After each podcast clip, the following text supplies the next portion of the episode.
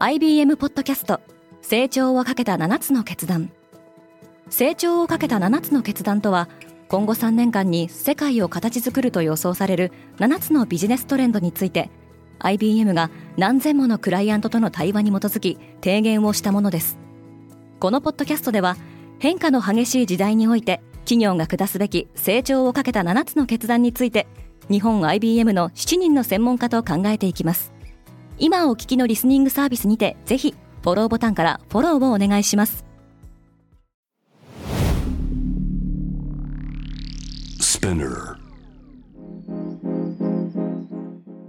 おはようございます。荻野かなです。2月13日月曜日。世界で今起きていること。このポッドキャストデイリーブリーフでは世界で今まさに報じられた最新のニュースをいち早く声でお届けします。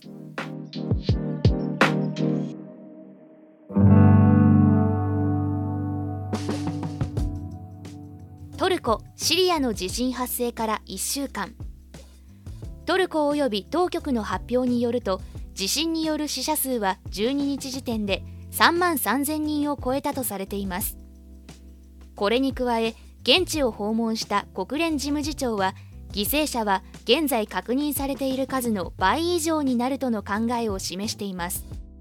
WHO 世界保健機関が10日時点でまとめた集計によると両国の被災者数は2600万人にも上っています。今度はミシガン州上空で飛行物体が撃墜された。飛行物体が北米で撃墜されるのは今月に入ってから4回目のことです。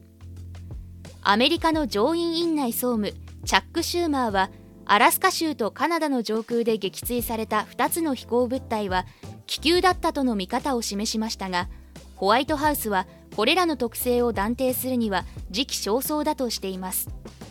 一方で中国は青島付近の海域上空に出現した未確認物体に対し撃墜する準備を整えていると報じられています。ルラとバイデンが初めての首脳会談。アメリカを訪問しているブラジルのルラ大統領がバイデン大統領との会談に臨みました。アメリカでは2021年1月に連邦議会議事堂が。ブラジルでは今年1月に大統領府がそれぞれ前職大統領の支持者によって襲撃されています。今回の会談でルラとバイデンは民主主義の下での連帯を確認しました。一方でブラジルでは今週末恒例のリオのカーニバルが開催される予定です。アディダスは5億ユーロを失うことになる。アディダスは先週末に発表したプレスリリースの中で人気のスニーカーラインイージーの販売停止によって同社が大きな収益を失うことを明らかにしました。ラッパーのイエとのコラボレーションから生まれたイージーはアディダスの売り上げの大部分を占めていましたが2022年10月イエが反ユダヤ主義な発言をして以降両者の関係は終了しました。新作発表をはじめバレンシアガとのコラボレーションなどを伝える場として機能してきたウェブサイトも2月から閉鎖されています。今度はロシアの補給船から冷却剤が漏洩。NASA などは ISS 国際宇宙ステーションに係留中のロシアの補給船から冷却剤が漏れたと発表しました。昨年12月にはロシアの宇宙船ソユーズで冷却剤漏れが確認されていました。現在 ISS に滞在している若田光一飛行士らをはじめとする宇宙飛行士に身の危険はないようです。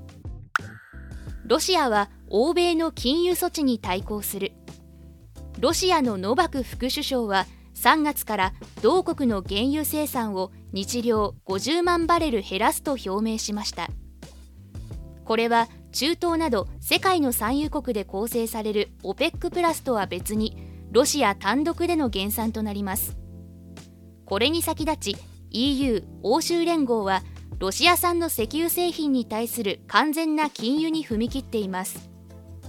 ロシアは現在原油は値引きすることで中国やインドに販売していますが石油製品は欧米諸国に代わる輸出先の確保が難しいとされ業界では石油製品の禁輸措置が発動すれば原油がダブつき減産を余儀なくされるとの見方が優勢でした。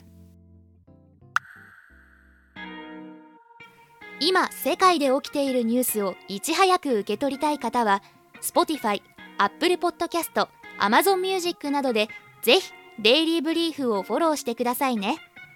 荻野かなでした。今日も良い一日を。